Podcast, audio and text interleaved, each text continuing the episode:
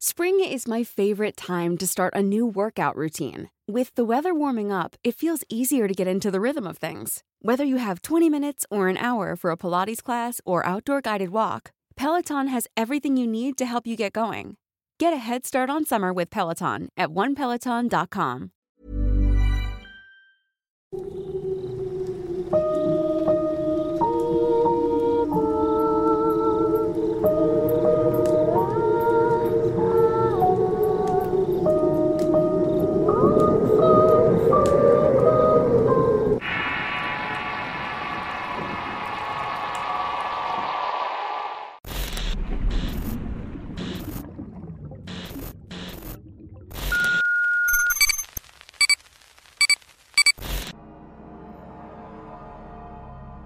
Las ánimas. Historia escrita y adaptada por Eduardo Liñán para relatos de horror.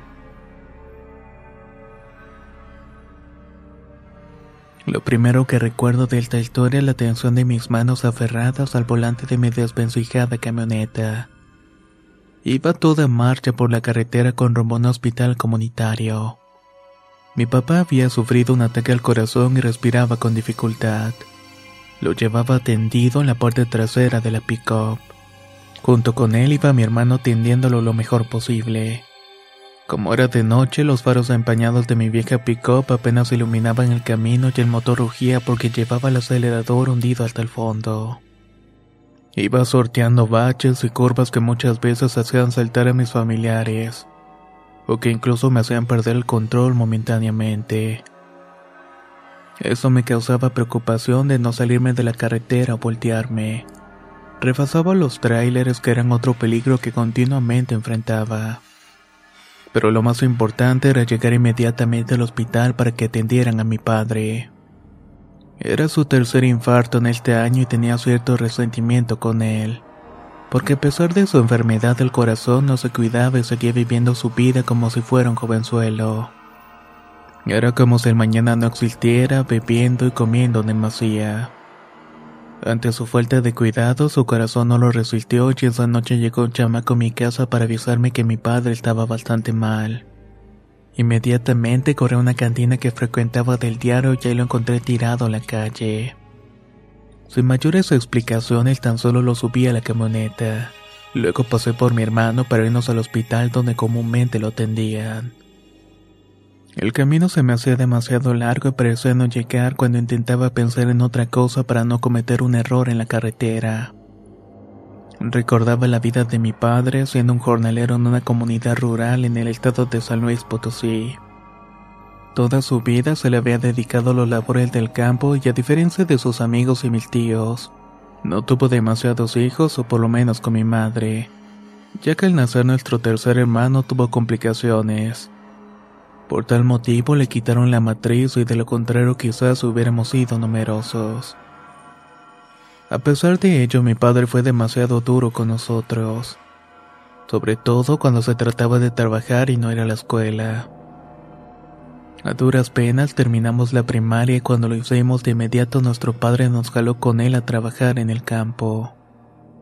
Aunque lo respetaba me di cuenta que en realidad era un hombre falto de amor y respeto hacia los otros.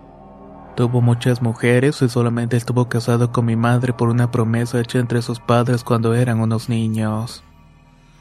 No obstante, le hizo sufrir mucho con sus aventuras y sus malos tratos. Todo eso muchas veces nos tocó a nosotros también. Quizás por esa razón, cuando tuvimos oportunidad de salirnos de la casa de mi padre para hacer nuestras propias vidas, lo hicimos sin remordimiento alguno y sin atender sus reclamos insultantes. Cuando el último de mis hermanos se fue de la casa, mi mamá meses después murió víctima de una depresión y los malos tratos que mi padre le daba.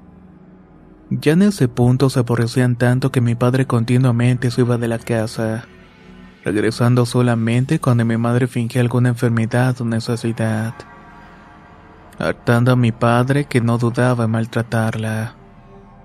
Tenían una relación muy conflictiva y quizás por eso permanecieron juntos hasta la muerte. Tanto mis hermanos como yo nos sentíamos un poco culpables ante la situación y por extraño que parezca. En su lecho de muerte la última voluntad de mi madre fue que cuando mi padre muriera fuera enterrado junto con ella. Y quizás esa noche se le había acabado su suerte.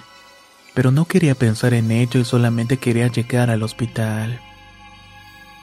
Cuando por fin llegamos estaba lleno de gente por lo que desesperado corría urgencias para que alguien atendiera a mi padre. Luego de muchos alegatos y comprobar que tenían derecho a ser atendido, por fin salieron un par de médicos a valorarlo. Con tristeza y pesadumbre los médicos nos dijeron que mi padre había fallecido. Había dejado de respirar mientras lo íbamos trasladando.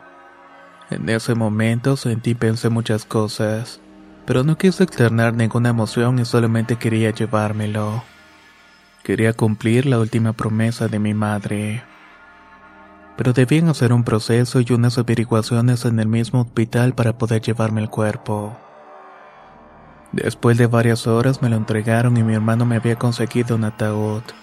Mientras mi hermano lo acomodaba en la camioneta fui a hablar con algún personal para dar una declaración y librarnos de la responsabilidad de su muerte algo que obviamente era necesario. Después de entregarme el acta de defunción, regresó con mi hermano que ya me estaba esperando. Al ver el ataúd con mi papá en el pick-up, las piernas me temblaron y quise derrumbarme en ese momento. Pero tenía que esperar y ser fuerte hasta llegar a nuestro pueblo. Ya les habían avisado todos que había fallecido. Nos estaban esperando para iniciar el velorio y los rezos. Le íbamos a enterrar al día siguiente en la tumba de mi madre como teníamos previsto. Al llegar al vehículo noté que una mujer veía fijamente el ataúd y al preguntarle qué se le ofrecía, me miró con un rostro pálido más lento que me hizo sentir un poco triste, ya que se notaba que estaba sufriendo por algún motivo. La mujer tan solo me dijo que si le daba un ride del pueblo y al verla detenidamente no pude reconocer quién era pero cuando me dijo que conocí a mi papá no tuve mayor problema en decirle que subiera. Otra cosa extraña que me comentó es que no quiere ir en la cabina y quiere irse con el ataúd. Y aunque no se lo quise permitir, mi hermano me apuró para irnos por lo que accedí y la mujer subió lento a la pick-up. Al mirarla detenidamente, además de sus emociones tristes, eran sus zapatos lustrosos. Estaban como nuevos y su negra vestimenta estaba perfectamente limpia. Después de subir, se sentó a un lado del ataúd y se amarró bien una mañanita tejida y se cubrió la cabeza con un velo negro de encaje. Tras esto se puso a orar de inmediato y me subí a la cabina y le dije a mi hermano que la señora conoce a mi padre y que va para el pueblo. Así que arrancamos y nos dirigimos con los familiares. Durante todo el camino venía meditando en la vida que nos había dado mi papá y a pesar de lo duro que había sido, también nos había enseñado a trabajar y a conocer la tierra donde muchas veces sacamos para comer. Por supuesto no probaba la manera que había tratado a mi madre durante el tiempo que estuvieron juntos. Se me hacía extraño que mi madre en su última voluntad deseara que su mal marido fuera enterrado junto con ella. Justo antes de entrar al ejido donde vivíamos la mujer tocó haciendo una seña para que nos detuviéramos. Al hacerlo se bajó de inmediato y nos dijo que pronto iría al velorio, pero que inicialmente tenía que prepararse. Nos dio las gracias y luego se despidió para irse caminando por una vereda hasta la oscuridad. Mi hermano se quedó pensando quién era aquella mujer y ese camino no conducía a ninguna parte, o por lo menos con alguien que conociéramos. Iba más bien para una ranchería muy lejana. Así que sin mayor importancia continuamos con nuestro camino. Cuando llegamos a nuestra casa ya estaban nuestros familiares y mucha gente que había llegado para despedir a mi padre. Porque como sucede en muchas ocasiones, el hombre era amable y atento con las personas ajenas, pero era totalmente diferente con sus familiares. Por lo cual había hecho muchísimas amistades que lo apreciaban sin saber realmente cómo fue padre y esposo. Conforme pasaban las horas solamente veía el ataúd de mi papá iluminado por cuatro cirios.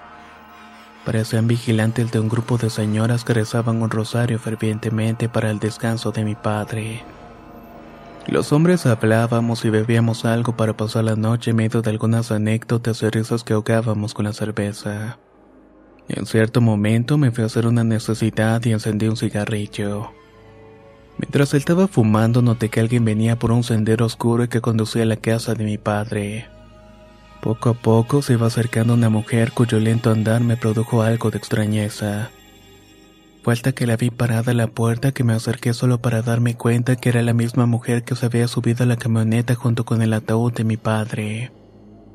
Su aspecto pulcro, los zapatos bien lustrados, el velo negro que cubría su cabeza y un elemento más. Algo poco común en esa zona era un par de guantes del mismo material del velo cubriendo sus manos delgadas. Iba toda vestida de negro sin una mota de polvo que ensuciara su andar y vestir. Sin decir una sola palabra entró con un andar sigiloso. Se detuvo un poco a mirar a las mujeres que oraban fervientemente y se acomodó el velo tapando su parte del rostro. Luego entró para sentarse en una silla de madera que había en un rincón donde permaneció mirando fijamente el ataúd de mi padre. Pensaba que quizás esa mujer fuera amiga de mi papá o quizás algo más. No lo sabía y no quería imaginarme cosas. Pero me llamaba mucho la atención su aspecto extraño que no correspondía a un lugar como este. Un lugar donde la gente se preocupa más por alimentarse que por vestirse bien. Pasaron las horas y los rezos que parecen interminables se mitigaron cuando las mujeres comenzaron a servir café y tamales a todos los presentes. Mientras todo cenaba, me acerqué al ataúd abierto de mi papá, viendo a través del cristal su rostro pálido y permanecí tranquilo sereno. En ese momento ya lo había perdonado por todas las cosas que nos había hecho. Me senté por un lado de su ataúd y coloqué mi rostro entre mis manos por el cansancio y las emociones. De pronto escuché la suave y quebrada voz de la mujer de negro. Tu padre no fue tan mal hombre, dijo la mujer. ¿Cómo dice? Pregunté. Es bueno que lo perdones, le quitas una gran carga a su alma. Usted conoce a mi padre. Sin decir nada más, se acercó al ataúd y estuvo mirando a mi papá. Dijo algunas frases muy quedito para después acercar su delgada mano al vidrio como si aqueciera el rostro frío de mi padre. Apenas le iba a preguntar algo cuando se coloca de nuevo su velo negro y antes de que pudiera decirle algo. Salió de la habitación y caminó lentamente entre la gente hasta salir. Ya casi iba a amanecer y solamente vi que aquella mujer simplemente caminaba silenciosa por aquella vereda por la cual había llegado. Pasaron las horas y después de descansar un rato antes del mediodía llegó un cura para ofrecer una mesa de cuerpo presente. Después de esto llevarían a mi padre al panteón donde sería enterrado. Al terminar la mesa subimos el ataúd de la camioneta para comenzar la procesión hasta el cementerio. Mientras unos músicos tocaban canciones que a mi padre le habían gustado en vida, las mujeres lloraban inconsolables mientras los demás íbamos cabizbajos. Al fin llegamos al panteón y comenzó la difícil tarea de bajar el ataúd en un agujero previamente hecho por los cuidadores de tumbas. Después de unas últimas palabras, arrojar los puñados de tierra a cada uno de sus hijos. Cubrieron el ataúd y en tanto los músicos tocaban la última canción. En ese momento sentí una profunda tristeza y me hizo llorar inconsolablemente. Cuando por fin cubrieron todo, el ser mayor agradecía a los presentes. En ese momento me di cuenta que aquella mujer de velo negro estaba parada lejos del gentío. Al retirarnos todos los familiares regresamos a la casa de mi padre para estar unos momentos juntos. antes de que nuestra vida continuara su curso. Ready to pop the question? The jewelers at BlueNile.com have got sparkle down to a science with beautiful lab-grown diamonds worthy of your most brilliant moments. Their lab-grown diamonds are independently graded and guaranteed identical to natural diamonds, and they're ready to ship to your door. Go to Bluenile.com and use promo code LISTEN to get $50 off your purchase of $500 or more. That's code LISTEN at Bluenile.com for $50 off. Bluenile.com code LISTEN. Hiring for your small business? If you're not looking for professionals on LinkedIn, you're looking in the wrong place. That's like looking for your car keys in a fish tank. LinkedIn helps you hire professionals you can't find anywhere else, even those who aren't actively searching for a new job but might be open to the perfect role. In a given month, over 70% of LinkedIn users don't even visit other leading job sites. So start looking in the right place. With LinkedIn, you can hire professionals like a professional. Post your free job on linkedin.com slash people today. Habían pasado unos meses desde la muerte de mi padre y estaba trabajando en el campo. A veces su recuerdo me asaltaba mientras araba la tierra y comenzaba a sentir su presencia de alguna manera cerca mío. Era como cuando estaba en el campo y siempre lo hacía. A veces dándome consejos o gritándome cuando no hacía algo bien. No sé si fue esa idea o la nostalgia. Una noche comencé a soñarlo y la noche siguiente y así fue durante varios días. El sueño era el mismo. Estaba parado frente a mí con un rostro triste y preocupado, como si intentara decirme algo con desesperación pero no podía mover sus labios y tan solamente me estaba viendo. Al despertar lo único que hacía era rezar y sentirme agobiado porque no entendía qué quería decirme. Fue quizás esa angustia que me hizo verlo un día que regresé del campo. Ya había caído la tarde y después de despedirme de un compañero llegué hasta mi casa. Cuando entré lo primero que vi fue un hombre sentado en una banca de madera que le había construido mi hijo. Sin saber quién era al principio cuando me fui acercando y mientras saludaba, sentí que el piso se me abrió y me detuve en seco. Sentí que mi rostro se endureció y mis ojos se abrieron al igual que mi boca al darme cuenta que ese hombre era mi padre. Cuando mi mente comenzó a intentar comprender qué hacía allí cuando asumí que tenía enfrente a un ánima, dejé caer las herramientas en el piso, solo para mirar el rostro de mi padre como lo veía en mis sueños. Estaba agobiado, tenso e intentando decirme algo con la boca, pero no podía hacerlo. Pero sus ojos lo decían todo. Deseaba algo desesperadamente. Cuando me repuse del primer encuentro tomé valor para decir muy firme a mi padre. Ya no deberías estar aquí. Descansa en paz y no tienes nada más que hacer en este mundo. Ya vivió lo suficiente y deja a los vivos continuar con sus vidas, papá. Luego de decir esto escuché el grito de mi hijo que me estaba llamando para cenar, haciéndome voltear por breves segundos y luego de devolver la mirada hacia el árbol de encino. Noté que el ánima de mi padre se había marchado, pero vaya que me quedé muy preocupado. Después de cenar le conté a mi mujer lo que había visto y lo que estuve soñando durante varias noches. Me dijo que mi padre no podía descansar, así que preparó unas veladoras para encenderlas en su retrato, y que también invitarán a las mujeres a hacer un novenario por el descanso de su alma. A partir de ese momento ya no lo soñaba, pero de alguna forma lo veía continuamente. Lo hacía en el monte cuando oraba el campo, en los caminos cuando volvía a la casa. Esa situación comenzó a ponerme muy tenso hasta que un día mi suegra me sugirió ir con una señora que curaba de espanto. Que ella podía hablar con los muertitos para saber o preguntar a mi padre qué era lo que deseaba realmente. Así que un día sábado al volver temprano de trabajar fuimos con esta señora. Lo hicimos mi suegra, mi esposa y yo. Vivía en una ranchería cercana, así que enseñé mi caballo y las mujeres se fueron montadas.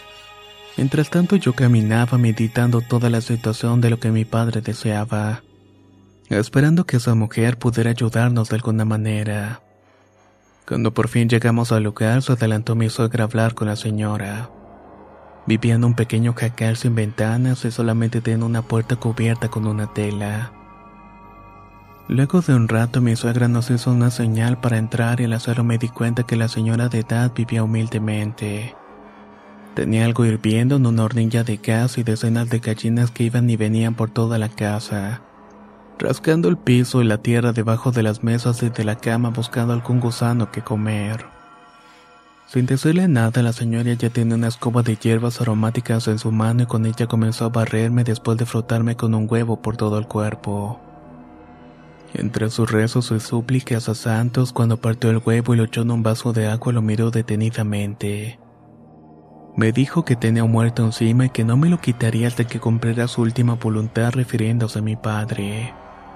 Cuando le preguntamos qué podíamos hacer o cómo podíamos ayudarlo, nos dijo que podíamos volver en unos 15 días después con unas cosas que nos iba a pedir. Así que salimos de su casa y mi suegra se quedó hablando con ella y volvimos sin mayores problemas. Debo decir que me sentía mejor y más aliviado después de la barrida. Al cumplirse el plazo volvimos al jacalito y la señora nos estaba esperando. Le entregamos las cosas que nos había pedido y eran velas, hierbas o inciensos que echó en un anafre con carbones encendidos. De todo eso salió una humareda que la envolvió por completo. Mi suegra, mi esposa y yo nos sentamos mientras veíamos que la señora se quedaba muy tensa mirándose el techo. Después de una tembladera comenzó a hablar y al hacerlo nos dejó boquiabiertos. Mientras mi esposa apretaba mi mano muy fuertemente, mi suegra se persinaba y yo escuchaba hablar a la señora con la voz de mi padre. Los tres estábamos escuchando a la mujer que hablaba con la voz de este. Era la misma entonación y la forma en la que arrastraba las palabras. Eso era algo inconfundible de mi padre. La mujer miró para todos lados como si no supiera dónde estaba. Cuando fijó su mirada a mí, abrió los ojos y me dijo con una voz que lo ayudara que no quería estar enterrada con mi madre porque lo estaba atormentando. Por esa razón no podía descansar en paz y quería estar con alguien que en vida lo había amado. Sin entender estas palabras, lo único que se me ocurrió fue responder y preguntarle. Entonces, para no mirar quién estaba hablando y solamente escuchar la voz de mi padre, cerré mis ojos y pregunté: ¿Con quién quieres estar, papá? Mi mamá pidió que te enterráramos con ella. No quiero estar enterrado con esa maldita mujer. Por favor, sácame de aquí. Tírame al monte o entiérrame con mi mujercita. ¿Qué mujercita? Pregunté. Eustolia, quiero estar con ella. Haz lo que te digo, no te voy a dejar descansar. Ahí te lo encargo. Después de esas últimas frases, escuché un arrastrar de silla y abrí los ojos. Ahí pude darme cuenta que la mujer se había sentado. Mi suegra la asistía dándole de beber mucha agua y se notaba muy cansada y agobiada. Era como si hubiera cargado o trabajado mucho.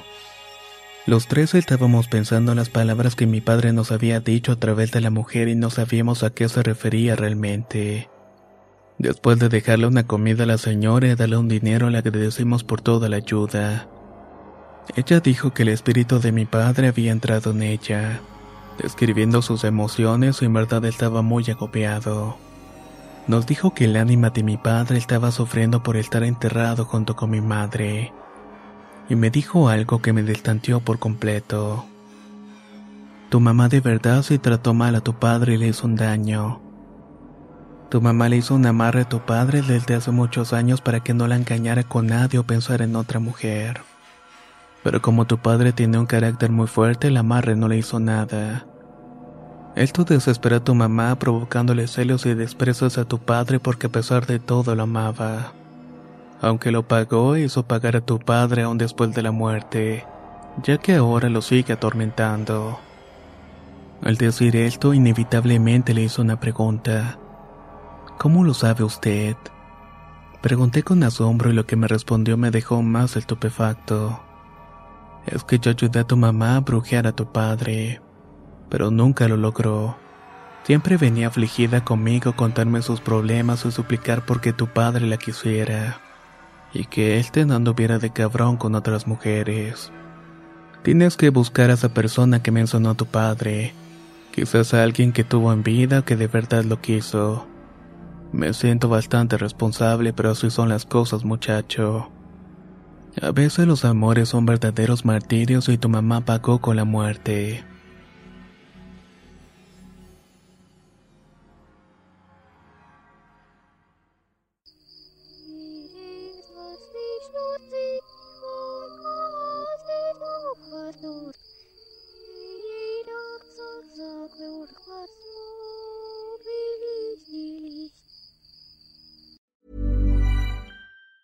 Planning for your next trip? Elevate your travel style with Quince. Quince has all the jet setting essentials you'll want for your next getaway, like European linen, premium luggage options, buttery soft Italian leather bags, and so much more. And is all priced at 50 to 80% less than similar brands. Plus, Quince only works with factories that use safe and ethical manufacturing practices. Pack your bags with high-quality essentials you'll be wearing for vacations to come with Quince. Go to quince.com/pack for free shipping and 365-day returns. How would you like to look 5 years younger? In a clinical study, people that had volume added with Juvederm Voluma XC in the cheeks perceived themselves as looking 5 years younger at 6 months after treatment Look younger, feel like you. Add volume for lift and contour in the cheeks with Juvederm Voluma XC. Reverse signs of aging by adding volume to smooth laugh lines with Juvederm Volure XC. For important safety information and to find a licensed specialist, visit juvederm.com. That's J U V E D E R M.com. Not for people with severe allergic reactions, allergies to lidocaine, or the proteins used in Juvederm. Common side effects include injection site redness, swelling, pain, tenderness, firmness, lumps, bumps, bruising, discoloration, or itching. There's a risk of unintentional injection into a blood vessel, which can cause vision abnormalities, blindness, stroke, temporary scabs, or scarring. Talk to a licensed specialist to find out if it's right for you.